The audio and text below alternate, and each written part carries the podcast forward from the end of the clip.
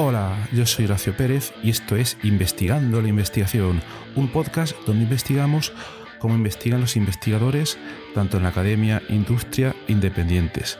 Todo ello mediante entrevistas y debates abiertos, técnicas y estrategias para mejorar todas las partes del proceso investigador y no menos importante, opiniones abiertas que espero llamen tu curiosidad y te hagan también reflexionar.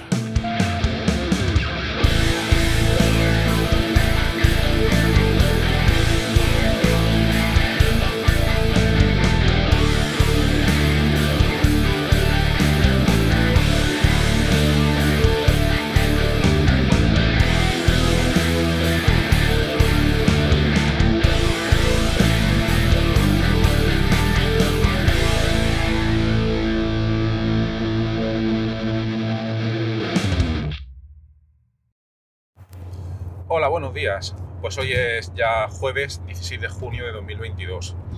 Hoy en cuanto a las efemérides científicas e investigadoras, vamos a hablar de que tal día como hoy, eh, un 16 de junio de 1897, nacía Georges Wittig, el cual fue un químico alemán que le dieron el Premio Nobel de Química en 1979. ¿Mm? ¿Cómo no? Eh, Premio Nobel de Química y alemán. Anda, anda que habrán pocos. Y bueno, em, ¿por qué se la dieron? Eh, los, que, habéis estudiado química y los que os acordéis, se tienen que cumplir las dos condiciones, y habéis estudiado química orgánica, os acordéis probablemente del, reactivo de Wittig, que es un reactivo um, que funciona en una serie de, reacciones para convertir eh, ciertos compuestos de tipo aldehído a alquenos. Entonces, eh, un recuerdo, un respeto a este señor. Bueno, y vamos con el episodio de hoy.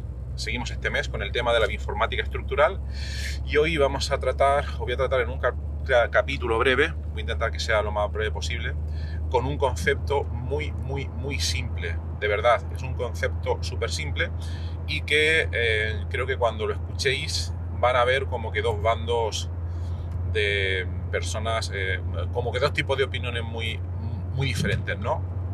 Una va a ser, va, eso ya lo sabía, eso es, eso es de cajón, vamos, eso lo hago yo todos los días. Vale, pues para ti no está dedicado este episodio, eh, no, si no lo necesitas, suerte. Pero luego habrán otros, a los que, otros u otras, a los que al oír esto dirán, uff, vaya, me parece interesante, pero no me acaba de cuadrar, no sé si hacerlo, etcétera, etcétera. Pues para vosotros va este episodio, ¿vale? Es un episodio que os puede salvar la vida, así dicho metafóricamente, y que os puede ayudar a incrementar muchísimo vuestro rendimiento, ya digo, en el caso en que no estéis haciendo esto y en el caso es que os, os suene un poco a chino lo que os voy a comentar, ¿vale? Principalmente va destinado a gente que se encuentra en sus etapas iniciales de investigación, gente que está haciendo un TFG, gente que está haciendo un trabajo fin de máster, gente que está empezando el doctorado y sorprendentemente también he visto ocurrir este problema en postdocs, etc.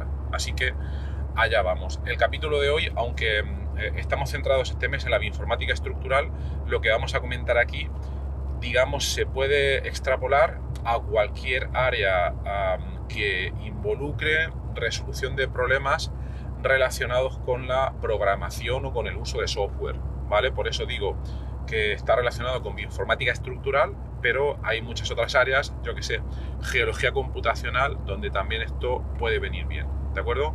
Pues vamos a por ello. ¿Cuál es la situación que trato hoy aquí? Pues la situación de la que trato es que alguien está utilizando, algún investigador, algún software determinado Hoy voy a centrarme en un software de dinámica molecular, por ejemplo, puede ser Gromax, que los que estéis en dinámica molecular los conoceréis, o puede ser eh, Desmond. Desmond eh, es un software de dinámica molecular que eh, incorpora eh, la suite Maestro, que los que estéis en bioinformática estructural lo, lo, conoceréis. Otro día dedicaré un episodio a esto, pero simplemente mencionarlos. Dos paquetes de dinámica molecular, cada uno con sus ventajas y desventajas, como todo en la vida, ¿vale? Entonces, vamos a suponer un investigador que está realizando simulaciones de dinámica molecular por un lado, ¿vale? Y luego vamos a suponer otro investigador, que incluso puede ser el mismo, que tiene que desarrollar un software, vamos a suponer que es el mismo, por simplificar, tiene que desarrollar un software para analizar uh, las trayectorias de dinámica molecular generadas, ¿vale? O para lanzar los cálculos en un supercomputador, etc. Pero lo que queda claro hasta ahora es que por una parte tenemos el ejecutar un software de dinámica molecular o escribir un código que haga una serie de cosas, lanzar simulaciones o analizar esas simulaciones, ¿vale? Ejecutar software o escribir software, como si dijéramos, esos dos extremos. Vale, pues, ¿qué es lo que pasa normalmente y lo que he visto? Y me preocupa y por eso lo comento hoy. Pues veréis, la gente normalmente a los inicios, vamos a suponer que se les ha asignado un proyecto y que tienen claro lo, pues lo que hay que hacer, ¿vale? Hay que simular, hay que lanzar una dinámica molecular de, tal sistema, de tal proteína, o hay que em, em, eh, analizar esas simulaciones. Es decir, a nivel de objetivos científicos o de proyecto, esos objetivos están claros, pero lo que no queda claro todavía es cómo ejecutar esas simulaciones o analizar esas simulaciones ah, escribiendo algunos scripts. Bien, por cierto, los que mm, ah, os estéis preguntando cómo se lanzan simulaciones, cómo se ejecutan scripts, etcétera, etcétera, echarle un vistazo, bueno, echarle un vistazo, escuchad los episodios del podcast en torno al número 85-90 por ahí, donde hay varios episodios relacionados con Linux y computación científica, ¿vale? Os pueden resultar interesantes si no conocéis todo este mundo tan potente y si vais a estar en informática estructural, pues os aconsejo encarecidamente que lo escuchéis. Bueno, bien, suponemos que los objetivos científicos están claros y entonces la persona pues se pone a lanzar sus simulaciones o esas simulaciones han terminado porque las ha ejecutado alguien y se pone a analizarlas. Bien, si es una persona que acaba de empezar, normalmente se va a encontrar un problema, no, 10 problemas, no, se va a encontrar 100 problemas, ¿vale? Porque una cosa es la teoría y otra es la práctica y ahí se va, se va a perder. Esa persona normalmente se va a perder. Y ahí vamos a tener dos tipos de, pues, de situaciones, ¿no? Si está en un grupo bien estructurado, pues podrá pedir ayuda a los otros miembros del grupo. Ah, eso es la situación ideal, pero vamos a suponer, por ejemplificar este concepto, que esa persona, digamos, se encuentra sola y ve a su supervisor muy de vez en cuando. Entonces se le van a presentar 100 eh, problemas de ejecución de dinámica molecular y 100 problemas de... Eh, de ejecutar ese, esos scripts o desarrollar ese software. ¿Qué haréis vosotros aquí? No, no ha pasado nada en el podcast, ¿eh? he dejado el silencio para que lo penséis un poco. ¿Qué haréis vosotros aquí? ¿Eh? Voy a dejar otro, otro silencio para que lo penséis. Yo mientras sigo conduciendo, ¿eh? así que Bueno, eh, vale, que si no se hace el podcast muy, muy largo. Vale, pues lo que tengáis cierta experiencia en esto, ya sabéis más o menos lo que tenéis que hacer, pero los que no tenéis tanta experiencia, probablemente, y por lo que he visto, y por lo que me dice la mayoría de las situaciones, es que intentéis, intentéis vosotros solos de resolver todos estos problemas. Error. Ese es un gran error. ¿Vale? Y es algo que eh, tardaréis en en aprender la, mayoría y que por eso os estoy comentando ya, antes de que suceda. Primero, no podéis resolver todos los problemas. Ese es uno de los grandes errores. Segundo error, si tenéis 100 eh, tareas que realizar para alcanzar esos objetivos, normalmente eh, la gente se suele atascar en una. Se atasca en una y, cuando se se atasca es que se encabezona en una de esas tareas y yo lo sé muy bien porque a mí me ha pasado cuando yo estaba haciendo el proyecto fin de carrera, por eso lo sé muy muy bien y puedo hablar de ello, no es que lo haya leído en un libro, ¿vale? La gente se encabezona en una tarea, en una de esas 100 y el 99 restante pues no se hacen. Entonces ese es el segundo gran error. El segundo gran error se llamaría coste de oportunidad. Y el tercer error sería que em, hemos comentado que hay que hacer 100 tareas, pero eh, muchas veces no hay que hacer 100 tareas, hay que hacer menos de 100, hay que hacer 10 tareas, por decir un número. O en otras palabras, muchas veces no es necesario hacer ni la mitad ni el 75% de todas las tareas que uno cree que hay que hacer. Entonces tenemos esos tres problemas que acabamos de comentar, ¿vale? El primero, intentar resolver uno solo los problemas. Segundo, centrarse en un problema y dejar el resto de problemas aparcados. Y tercero, pensar que todos esos problemas son los que hay que resolver, cuando realmente no es así. Vamos a comentar rápidamente algunos consejos rápidos para solucionar cada una de esas tres situaciones. Primero, eh, uno no tiene por qué resolver todos los problemas. ¿eh? Primero voy a irme al otro extremo.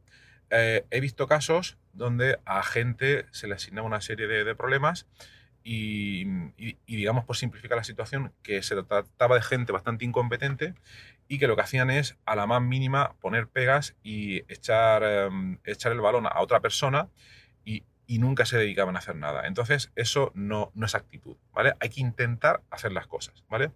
Pero vamos a suponer que esos 100 problemas, eh, uno de ellos, em, con los conocimientos que tenemos ahora mismo, insisto, con los conocimientos que tenemos ahora mismo, intentamos resolverlo y no conseguimos dar con la solución. Ya digo, puede ser lanzar esa dinámica molecular o escribir ese script.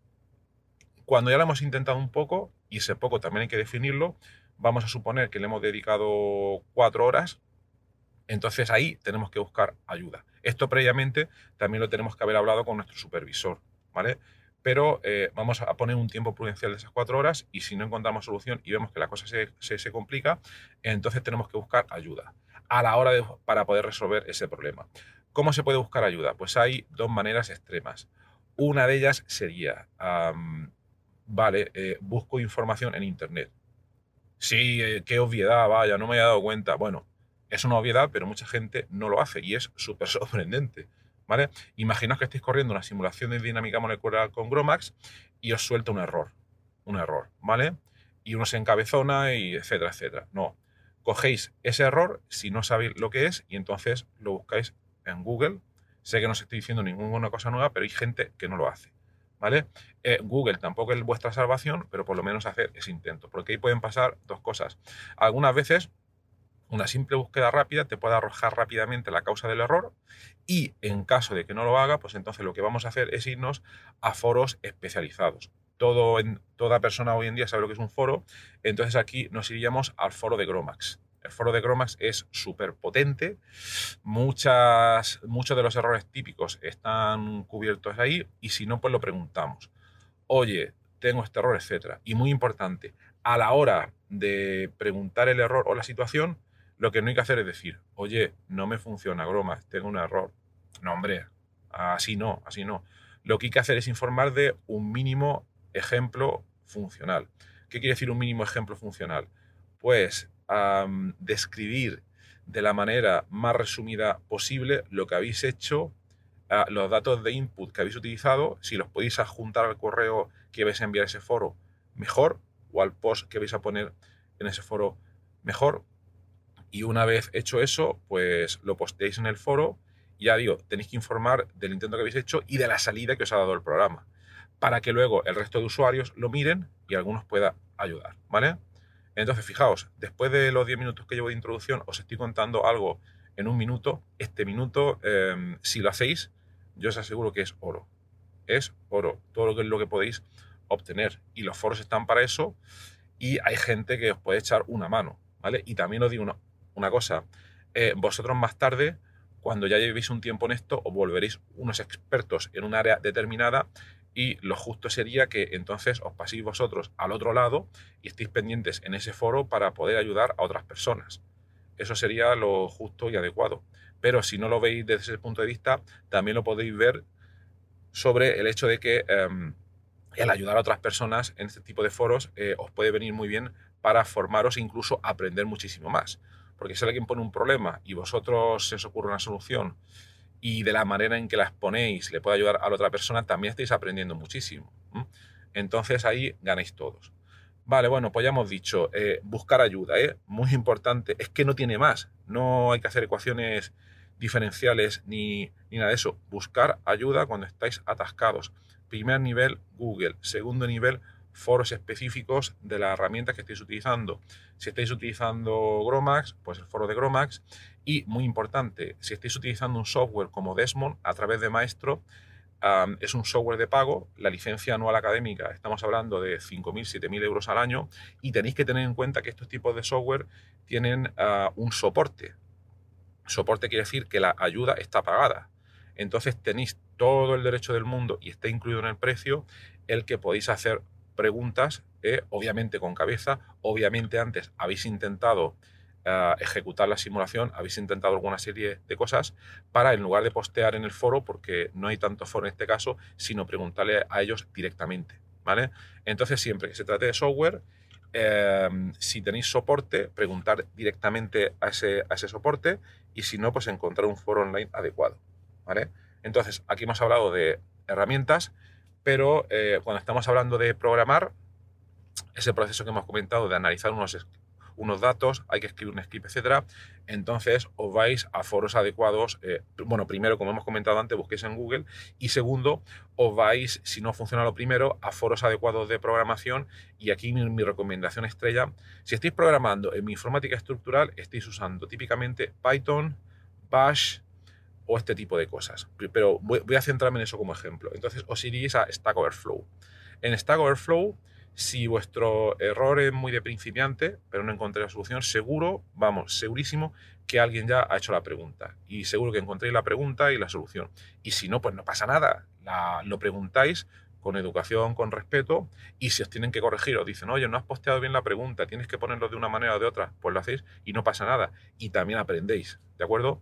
Entonces, eso sería en cuanto el primer punto que hemos comentado. Hemos comentado tres errores típicos. Primero, atascarse en un problema, ese es el que acabamos de, comentar y la solución es buscar ayuda. Y hemos comentado buscar ayuda en Google o a través de foros o a través del soporte de la herramienta. ¿Vale? El segundo problema o segunda situación típica que hemos comentado es atascarnos en un problema, cuando tenemos 100 problemas, atascarnos en uno y dejar los otros 99 parados. Ese error es muy grave y es un coste de oportunidad, porque los otros 99 están parados. Esto es como, mira, imaginaos que estáis en una. que tenéis un bar, que sois el dueño del, bar y que sois al mismo tiempo el único camarero que tiene ese bar, ¿vale? Y, que tenéis 100 mesas. 100 mesas donde va llegando la, la gente, ¿vale? Imaginaos que eh, va llegando gente de manera continua, ¿qué es lo típico que iréis haciendo? Bueno, vamos a suponer que tenéis cocina, ¿vale? Tenéis una cocina que va haciendo la comida y demás. Pues entonces, lo normal es que fuerais a la primera mesa, uh, toméis nota y luego con esa nota vais a cocina, dejéis la nota, ahí vayan haciendo el plato lo que hayan pedido y luego vosotros vais a recoger el plato para devolverlo, para ponerlo en esa mesa, ¿vale? Aquí no estoy descubriendo ninguna cosa nueva, ¿verdad? Bueno, pues entonces, em, pero lo que no haríais es, si hay 100 mesas esperando eh, realizar pedido, lo que no vais a hacer es paraos en la primera durante 24 horas. ¿Por qué? Porque el resto de personas se van a ir. ¿no? Yo creo que está, que está claro. Entonces, ¿cómo se traduce esto a los 100 problemas que tenemos que resolver? Pues veréis, vais al primero y lo intentáis lo mejor posible y intentéis tener una sensación de la dificultad que va a tener, ¿vale? Eh, entonces, ahí ya veis, si veis, eh, tenéis que tener la sensación de si lo vais a poder resolver fácilmente y si es algo que podéis resolver pero que os va a llevar un día o dos días, un tiempo prudencial, pues lo planificáis para resolverlo en paralelo junto al resto de problemas, pero poco a poco, ¿vale? Por ejemplo, imaginad que, no sé, tenéis que revisar exámenes, ¿vale? Por ejemplo, revisar exámenes suele ser un proceso lineal y si tienes que, que revisar 300 y tardas, yo qué sé, 10 minutos en revisar uno, pues ya puedes hacer una estimación del tiempo que te va a tardar pero lo que no podías hacer aquí es dedicarte dos días enteros a, revisar todos esos exámenes y dejar parado el resto de, pues, de, pedidos. Entonces yo lo que haría es, vale, empiezo el proceso 1, el problema 1. Si veo que yo lo voy a poder hacer sin pedir ayuda, pues planifico lo que voy a tardar y si tengo que pedir ayuda, la, la pido ya. ¿Vale? Y entonces el pedir ayuda que me tenga que costar poco tiempo, que sea enviar un email o postear, etcétera, que me cueste un minuto, dos minutos. Y normalmente suele tardar eso lo dejo ahí y al día siguiente pues vuelvo a chequear y ya está, y no pasa nada, ¿vale? Cuando digo que no pasa nada es porque habéis calculado que tenéis un tiempo de espera prudencial en que podéis dejar ese proyecto esperando. Entonces me voy al siguiente otro problema, que puede ser del mismo proyecto o de otro. Y hago la misma estimación. Esto sería como el camarero que va tomando, cuando he hecho un pedido de una mesa, va a la siguiente mesa, etcétera, etcétera, etcétera. Y entonces esto se traduce en que habéis tocado todos los problemas, los que habéis visto que se pueden hacer sin problema, pues lo vais dejando para hacerlos en paralelo y los que requieren de pedir ayuda, pues vais pidiendo ayuda inmediatamente. Y como el obtener esa ayuda va a tardar un tiempo, pues esa ayuda le iréis eh, em, recibiendo poco a poco. ¿Vale? Entonces, lo fundamental es iniciar todos esos procesos en paralelo. Porque si lo veis, si, hacéis uno, si lo hacéis secuencial, es un fracaso porque os vais a bloquear más tarde o más temprano. Y eso implicaría dejar el resto de procesos o problemas parados, ¿vale? Entonces yo creo que aquí la idea se ve clara y si no se ve clara me lo decís y un día hacemos un, episodio específico de esto y lo vamos comentando. Pero muy importante, muy importante, intentad maximizar eh, vuestro procesado de problemas en paralelo. Y luego, el último punto es el que hemos comentado. Dice, vale, son 100 problemas, tengo que resolver los 100. Ojo, Ojo, porque muchas veces no hay que resolver 100 problemas. Muchas veces tenemos algún tipo de mm, em, problema propio, eh, distorsión cognitiva, llámalo como quieras, y no hay que resolver realmente 100 problemas.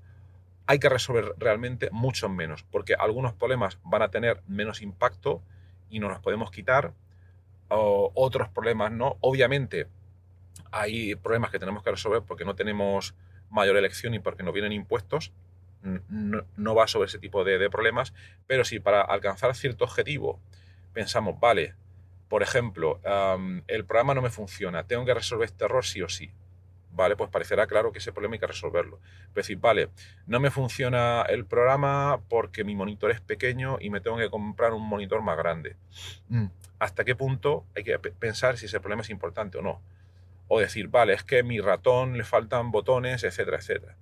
¿Vale? o tengo que desarrollar otro script que hace otro cálculo de no sé qué, o todavía tengo que formarme antes de resolver el problema. Mucho cuidado, ¿vale? Entonces aquí el consejo sería que aquí tenéis que hablar sí o sí con vuestro supervisor. Él os tiene que dar la visión de qué cosas hay que hacer y no hay que hacer. Y sobre todo si estéis en los estadios iniciales. Siempre hablar con vuestro supervisor. Y si no tiene tiempo, pues le pegáis un puñetazo ficticio, eh, metafórico, para que os escuche. ¿Vale? muy importante, muy importante. Y este yo diría que es el error más importante de todos, ¿vale?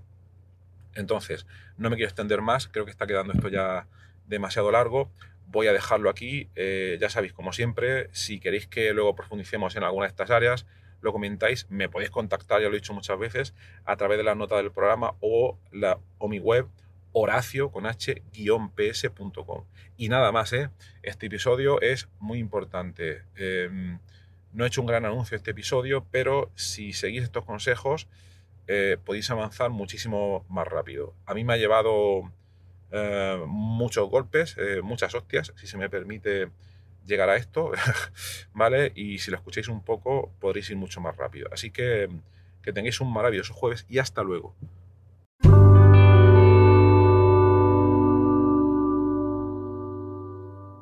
Muchísimas gracias por haber escuchado hoy este episodio del podcast Investigando la Investigación. Y también, sobre todo, gracias por haber llegado hasta aquí, porque esto ya es el final del episodio del podcast. Si ya conoces el podcast y me conoces a mí, pues esta parte ya te la puedes saltar. Pero si acabas de llegar al podcast y quieres saber un poco más sobre él, te recomiendo que te quedes solo un momento. En primer lugar, te voy a comentar quién soy y a qué me dedico. Mi nombre es Horacio Emilio Pérez Sánchez, a veces lo abrevio como Horacio Pérez, y soy de formación químico computacional. Actualmente estoy contratado en la Universidad Católica de Murcia, UCAM, donde me dedico a tareas de investigación soy actualmente el investigador principal del grupo de investigación en bioinformática estructural y computación de altas prestaciones, donde nos dedicamos a desarrollar métodos avanzados de descubrimiento de fármacos, a implementarlos en supercomputadores debido a la gran cantidad de cálculos que estos tienen que realizar y además eh, proporcionamos acceso a dichos métodos a través de servidores web o a través de otro tipo de herramientas bioinformáticas. Al mismo tiempo aplicamos dichos métodos a problemas más relevantes dentro del descubrimiento de nuevos fármacos y los compuestos que descubrimos los patentamos y los licenciamos a diversas empresas. También soy docente en diversos grados en la UCAM, como puede ser el grado en farmacia, el grado en ingeniería informática y el grado en medicina. También trabajo por cuenta propia como autónomo.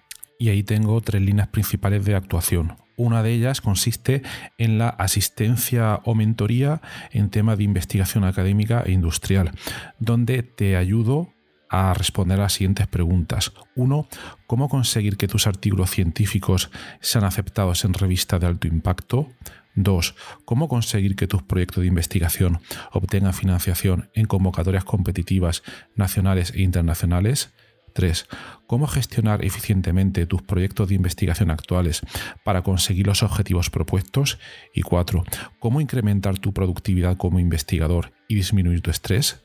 También ofrezco servicios de asistencia en bioinformática estructural respondiendo a las siguientes preguntas. 1. ¿Cómo descubrir compuestos bioactivos en diversos contextos, tanto farmacológicos, nutracéuticos o agrícolas, etcétera? 2.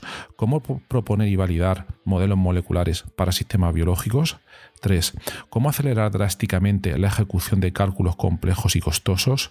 Y 4. ¿Cómo permitir que usuarios con conocimientos informáticos mínimos puedan acceder y sacar rendimiento fácilmente a herramientas científicas complejas? Y por último, también me dedico al desarrollo de diversas herramientas de software para temas de productividad, los cuales iré informando durante los diversos episodios de este podcast.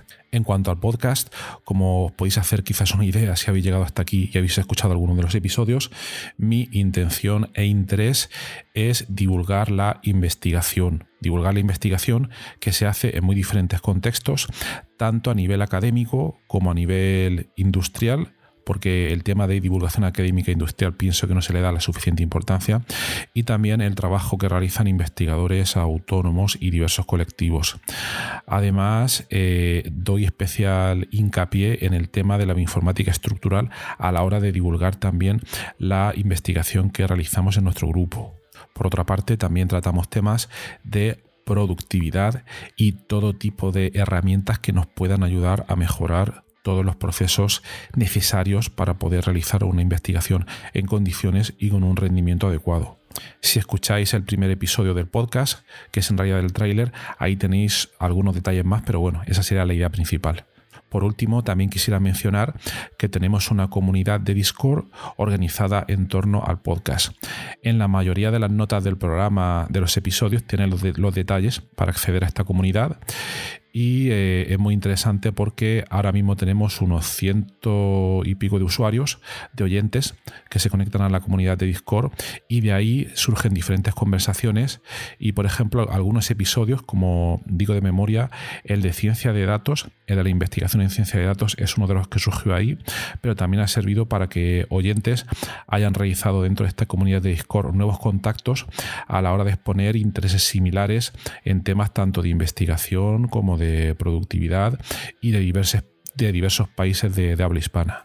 También me gustaría decirte que si te ha gustado el podcast, te agradecería muchísimo si lo pudieras sugerir a amigos, contactos que pienses les pueda llegar a interesar o compartir eh, a través de múltiples plataformas, ya sean las redes sociales, mensajería, WhatsApp, Telegram, Discord, etcétera, emails o cualquier otro medio. Asimismo, también ayuda mucho si en las diferentes plataformas donde se puede escuchar el podcast, como Spotify, Apple Podcasts, Evox, etcétera, nos puede dar ahí eh, cuatro estrellas, cinco estrellas, etcétera, lo que tú veas necesario.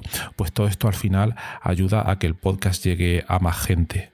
Y por último, si quieres ayudar a esta idea, si quieres ayudar al podcast económicamente, te agradecería que te suscribieras a la versión premium del podcast tiene los detalles en los enlaces de las notas del programa o puedes ir directamente a Anchor FM barra Horacio-PS y ahí tienes todos los detalles. Y bueno, aquí se termina esta outro del podcast, un poco larga, pero me parecía necesaria para todos aquellos que lleguéis por primera vez. Y nada, de verdad, muchísimas gracias por escucharme y espero que os interesen los temas y que todo este contenido eh, pueda ser beneficioso para todos los que lo escucháis. Muchas gracias y hasta otro episodio.